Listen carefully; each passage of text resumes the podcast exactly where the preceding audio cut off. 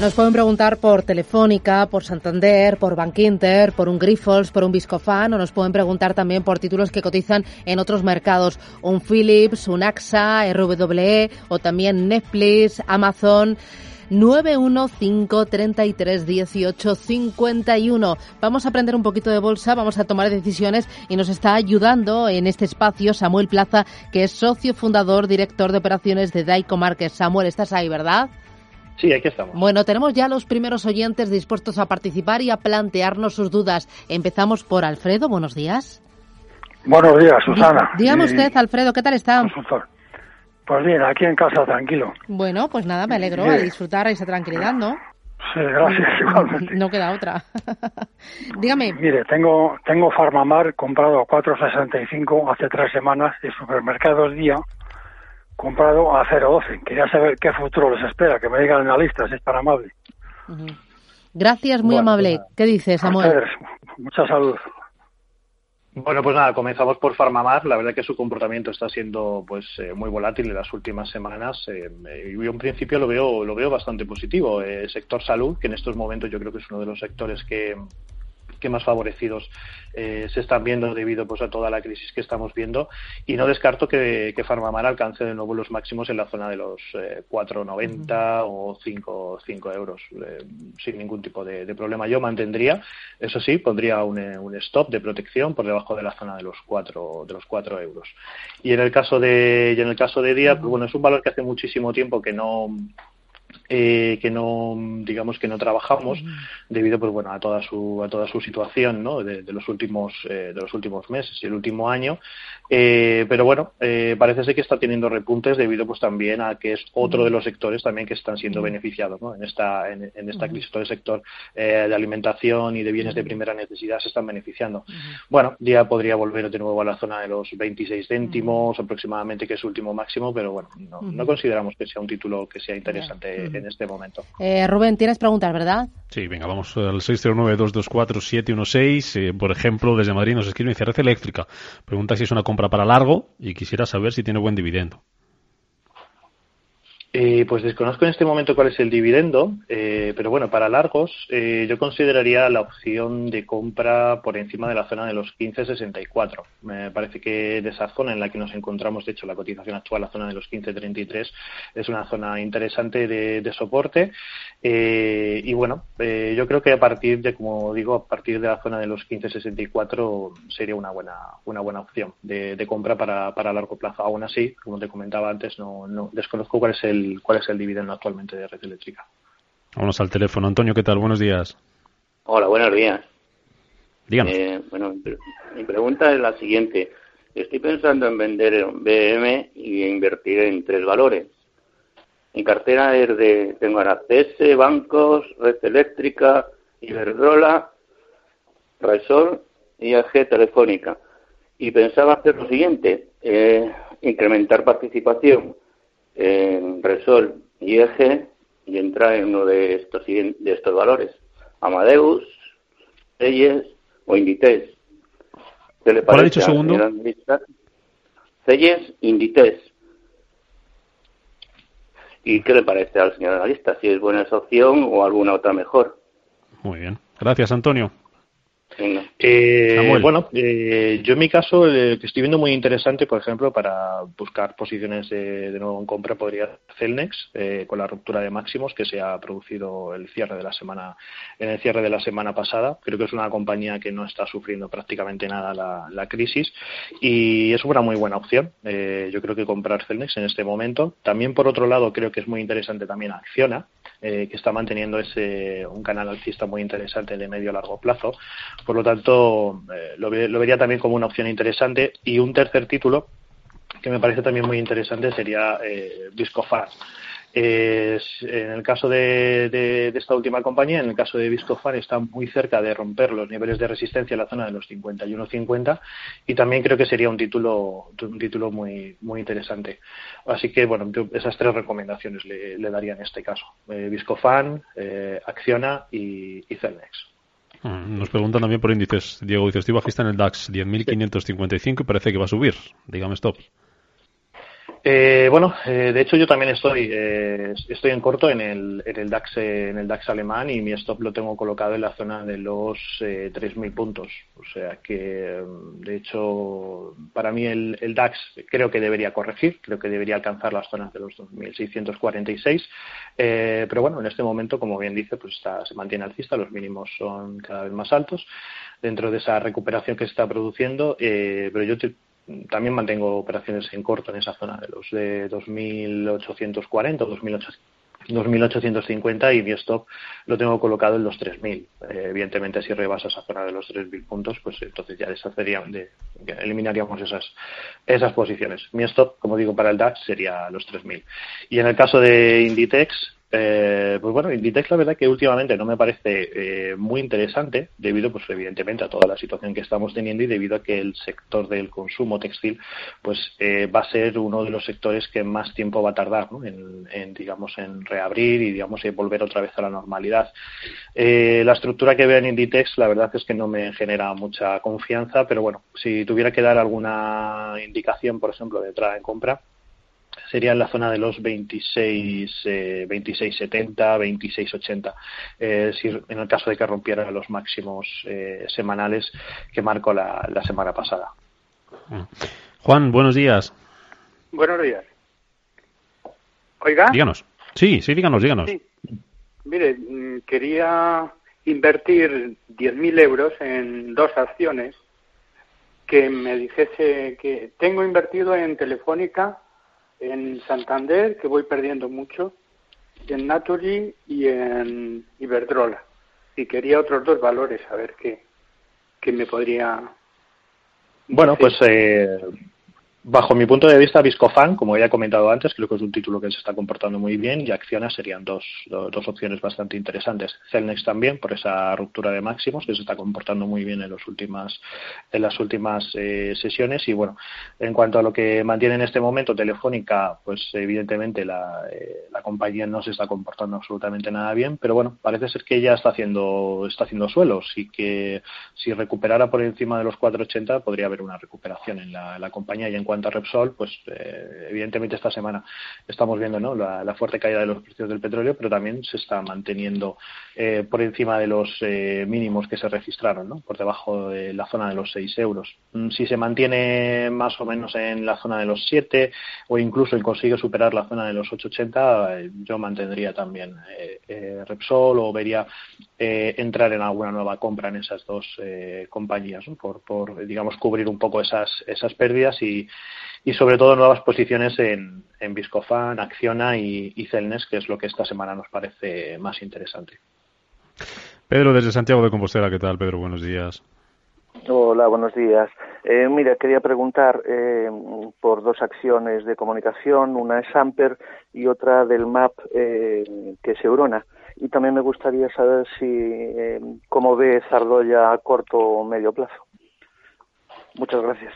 Gracias. Bueno, pues en el caso de, en el caso de Amper, eh, la verdad es que lo veo bastante bajista. De hecho, eh, está, haciendo, está haciendo correcciones bastante importantes, aunque, bueno, tiene una zona de suelo ahí en la zona de los 11 céntimos. Eh, yo, Amper, buscaría largos a partir de la ruptura de la resistencia de los 17.90. Si se consolida el precio con un cierre semanal por encima de esa, de esa zona de resistencia, sería, sería bastante interesante. Y en el caso de Eurona, pues bueno, es un título, título que está muy, muy, muy digamos, muy de capa caída, muy, muy, muy bajista y no veo interesante la posibilidad de, abrir nuevas posiciones en, en, ese, en ese título.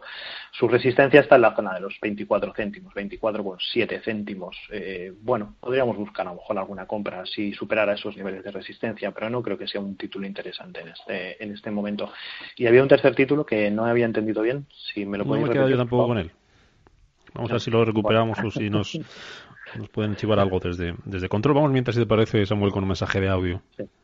Buenos días, señor analista. Soy un pequeño de Guipúzcoa. Tengo que comprar acciones de IAG a 2,32, 9 euros. Y me gustaría saber cómo ves esa posición para mantenerla para el largo plazo, ya que yo creo que puede tener recorrido, a pesar de que puede haber caídas en el corto plazo. Muchas gracias, un saludo, felicidades por el programa y sobre todo muchas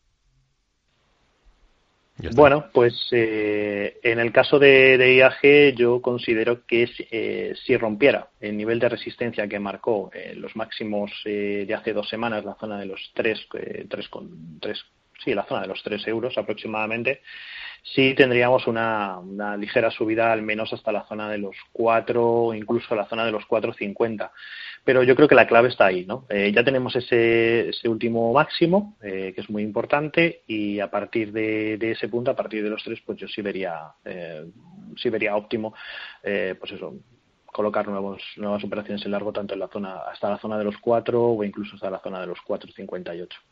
Mientras tanto, pues bueno, veremos. Eh, vamos a ver si vuelve otra vez a la zona del suelo, que lo tiene en la zona de los 2.14, o se queda durante un tiempo jugando entre esos dos niveles, ¿no? entre los 2.14 y la zona de los y la zona de los 3.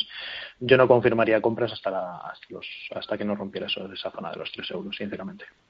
Venga, vamos con otro mensaje de audio. Hola, buenos días. Eh, soy Antonio desde Navarra. Quiero hacer una pregunta, señora Lista, por favor, eh, referente a la compañía renovable Solaria.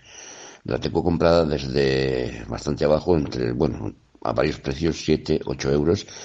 Y eh, el otro día, el viernes pasado, se pegó un, un subidón de espanto. Entonces, pensaba que la resistencia la tenía inmediatamente, era la de 9 euros, pero mm, se la pasó, pero bueno, pero cingando.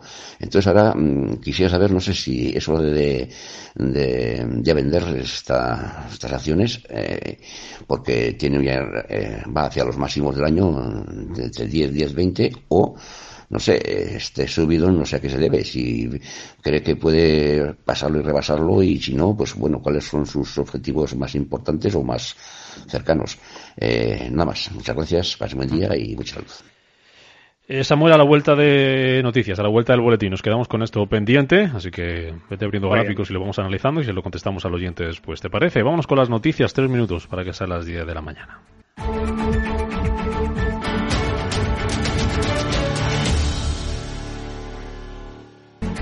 En este espacio de consultas, eh, hoy tenemos la oportunidad de charlar con Samuel Plaza de Daico Márquez. Samuel, estás ahí, ¿verdad?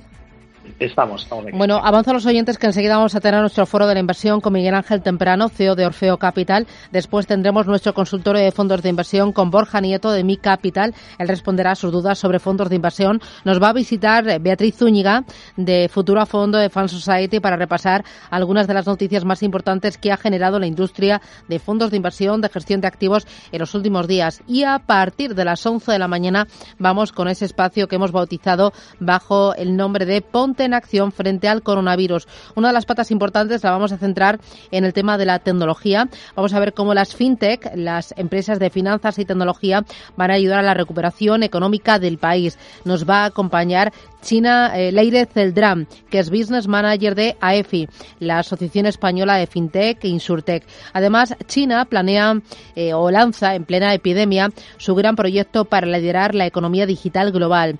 Es una gran plataforma de blockchain desarrollada por Pekín con vocación universal. Vamos a contarles los detalles y atención porque en la recta final vamos a ver cómo algunas compañías ofrecen sus servicios a los gobiernos, a los hospitales, a las grandes empresas para frenar los ciberataques. Va a estar con nosotros María Elvira Gaviria. Ella es de Mailing Black. Pero antes de todo ello, vamos con este espacio de consulta. Rubén, sigues ahí, ¿verdad? Sí, tenemos. Eh, ¿Tenemos, pendiente algo o no? Teníamos lista. Eso, dime, dime.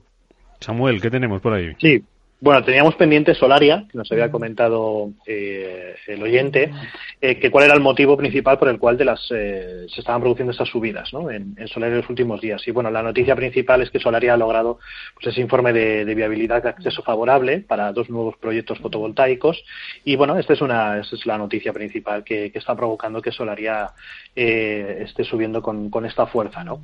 En cuanto a si debería liquidar o no liquidar sus acciones en esas zonas de máximos en las que nos encontramos en este momento, en la zona de los 10 aproximadamente, yo considero que no, porque observo que la tendencia general de, Solaria es, fuerte, es sana, es muy alcista y todo aquello que funcione bien en este momento, porque nos vamos a deshacer de ello? ¿no? Yo creo que podríamos buscar objetivos en la zona de los 11.33 o incluso de la zona de los 12 de los 12.90 para el medio y largo plazo.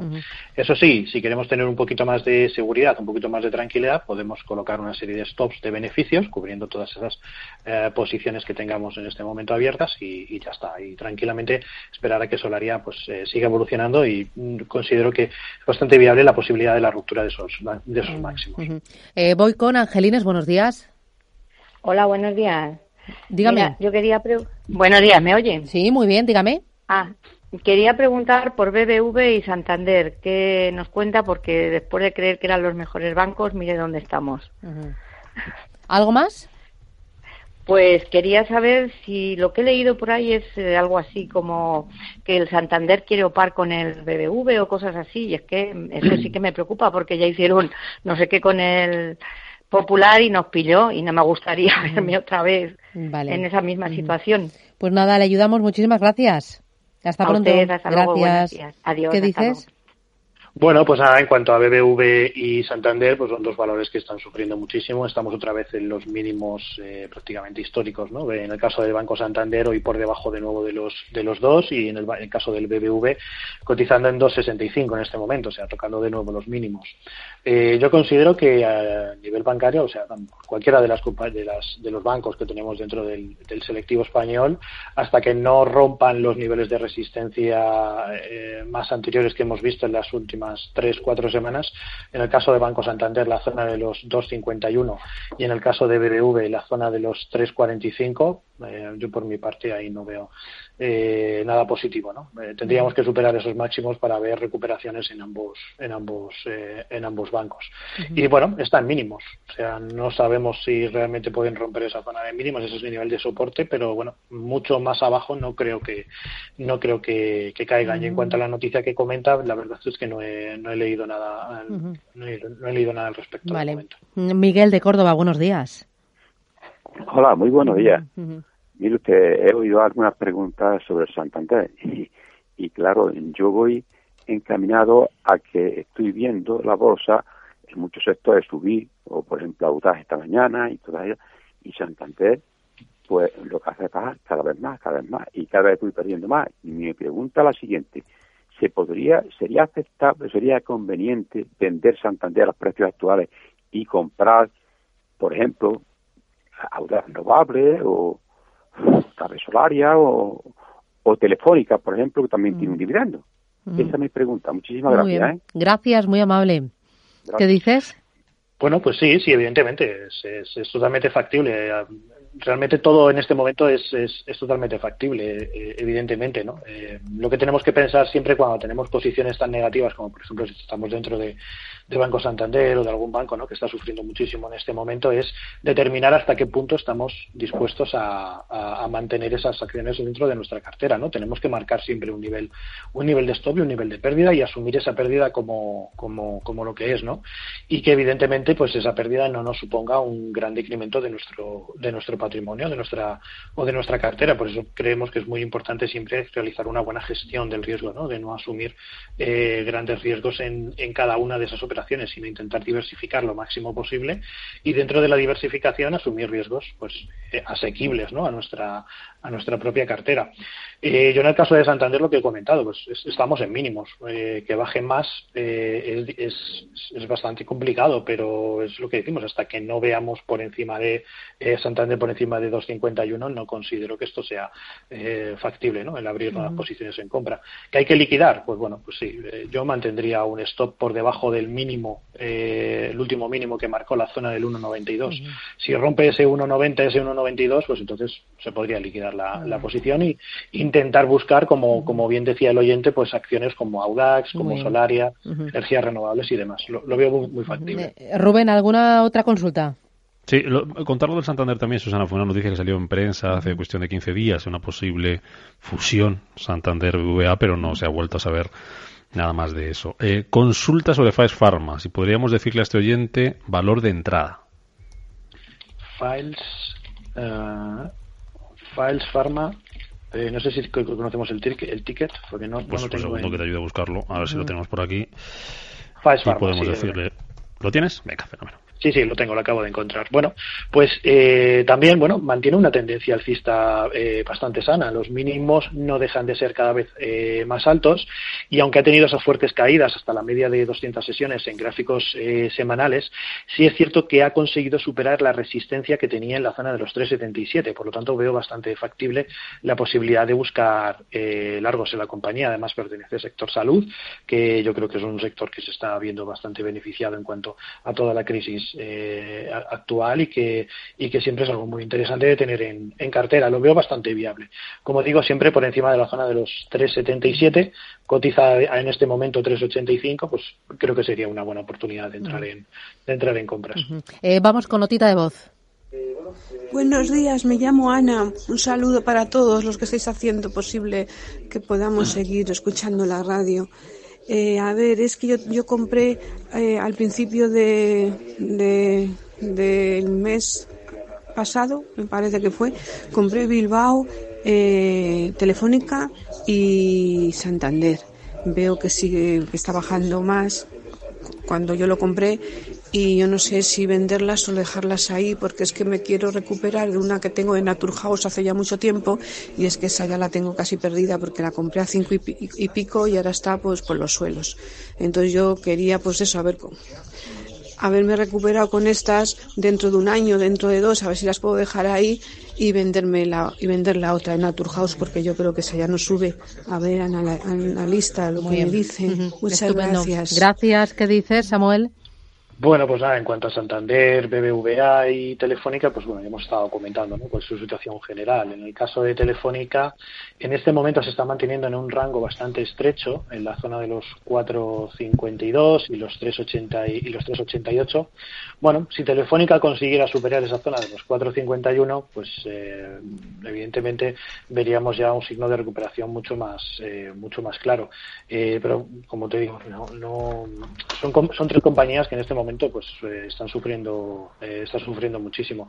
Y en cuanto la verdad a Naturhaus eh, pues bueno hace como hace muchísimo tiempo que no sigo que no sigo esta compañía. Como bien dice pues es una compañía que está perdiendo una, cantidad ingente y, y, bueno está en mínimos históricos ¿no? está cotizando a 1.41 eh, es un título que en el momento pues creo que no merece absolutamente la pena y que seguramente hace mucho tiempo que se tendría que haber que se tendría que haber eh, quitado de encima. Pero bueno de vista un año dos años pues hombre no creo que dentro de un año dos años veamos al Santa, a Banco Santander cotizando en dos y ni Telefónica en cuatro. Entonces yo creo que podría mantener los tres títulos, tanto BBV, Santander y Telefónica, si es a, ese, a ese plazo, a uno o dos años. Y eh, pues bueno, cuando ya eh, se liquiden eh, posiciones en esas tres, pues tomar la decisión que considere oportuna con Naturhaus. vamos con la última llamada. Lola, ¿qué tal? Buenos días. Hola, buenos días. Quería preguntar al analista qué tal por ENCE y por AENA, ¿cómo lo ve? Muy bien. ¿De dónde llama, Lola? De Madrid. De Madrid, estupendo, gracias, cuídese mucho. Hasta luego. A ver, Samuel, las últimas ya. Bueno, pues nada, en el caso de ENCE, eh, lo mismo, está registrando también eh, zonas, eh, rebotes desde la zona de los mínimos, la zona de los 2.15 aproximadamente, y se está aproximando a niveles de soportes anteriores en la zona de los 3,10, con, 3,5. Yo aquí tendría mucho cuidado, porque realmente observo que hasta que ENCE no consiga superar la zona de resistencia en los 4,05, no veo posibilidades de entrada, de entrada en largo. Y en cuanto a ENA, aunque ha tenido ciertas, eh, cierta recuperación, considero también que hasta que no eh, supere la zona de los 126.30, eh, no habría posibilidades de entrada en, compra. Y teniendo muchísima precaución, porque en el caso de AENA tenemos un nivel de soporte anterior también muy importante que actuará seguramente como resistencia a la zona de los 133. Por tanto, eh, bueno, podríamos ver cierta recuperación a partir de los 126, pero siempre con esa precaución en la zona de los 133 porque hay un nivel de soporte ahí muy importante que ahora va a actuar seguramente como, como resistencia. Muy bien, pues hasta aquí vamos. Eh, Samuel Plaza de Daico Markets, gracias por ayudar a los oyentes. Gracias por responder a sus dudas y oye, cuídate mucho y que tengas buen día. Feliz semana. Igualmente, feliz semana para vosotros también. Eh, Rubén, nos